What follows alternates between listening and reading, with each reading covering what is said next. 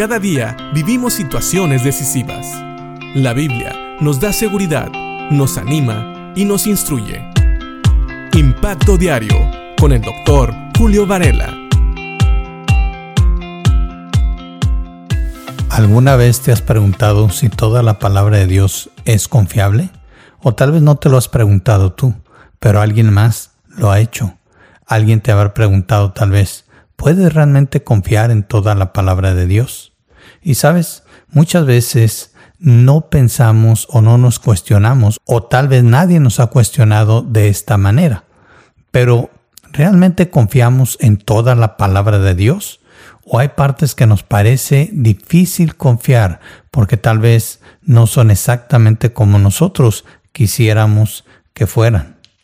A veces nuestras preconcepciones de las cosas, es decir, las ideas que ya tenemos de cómo deberían de ser las cosas, nos impiden entender o creer en la palabra de Dios.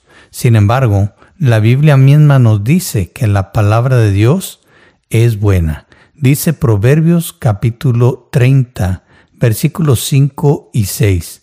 Toda palabra de Dios es limpia. Él es escudo a los que en él esperan.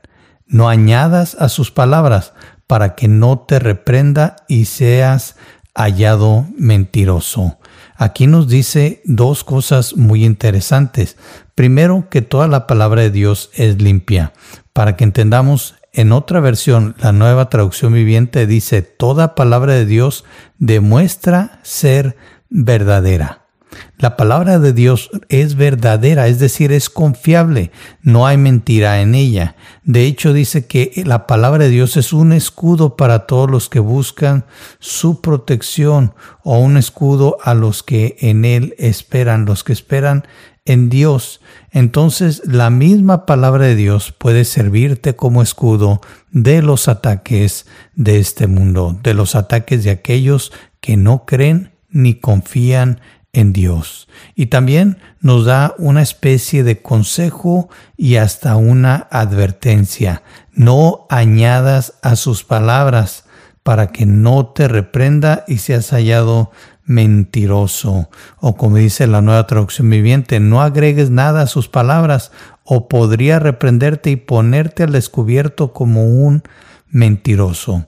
Es decir, la palabra de Dios, así como está, no necesitamos agregarle nuestras ideas o nuestras opiniones o cambiarlo un poquito o decir o hacer esto o aquello. No hay que cambiarla. La palabra de Dios, así como está, es buena, nos sirve de escudo. Y aquí el consejo es no añadirle nada a ella. No vaya a ser que nosotros seamos los que seamos hallados mentirosos o seamos descubiertos como mentirosos. ¿Por qué? Porque estamos añadiendo a la palabra de Dios una palabra que es perfecta, una palabra que puede ser escudo para nosotros. Y sabes que no nada más eso, es una palabra que nos alienta, nos inspira, que nos instruye, que como dice Pablo, sirve para prepararnos para toda buena obra. De hecho, Pablo lo dice de esta manera en la segunda carta a Timoteo capítulo 3 versículos 16 y 17. Toda escritura es inspirada por Dios y es útil para enseñar, para reprender, para corregir, para instruir en justicia, a fin de que el hombre de Dios sea perfecto, enteramente instruido o preparado para toda buena obra.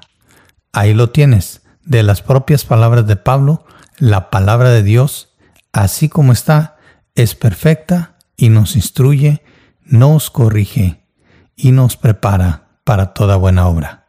Así que piensa en esto. Toda la palabra de Dios es confiable. Básicamente es verdadera. Y puede ser un escudo para ti, para tu vida y para lo que crees de la misma palabra de Dios. Así que no, necesitamos añadirle. A veces hay gente que la complementa con libros, con filosofías, con pensamientos, con ciencia, con otras cosas, pero la palabra de Dios es completa y eficaz, más cortante que toda espada de dos filos. Piénsalo y que Dios te bendiga.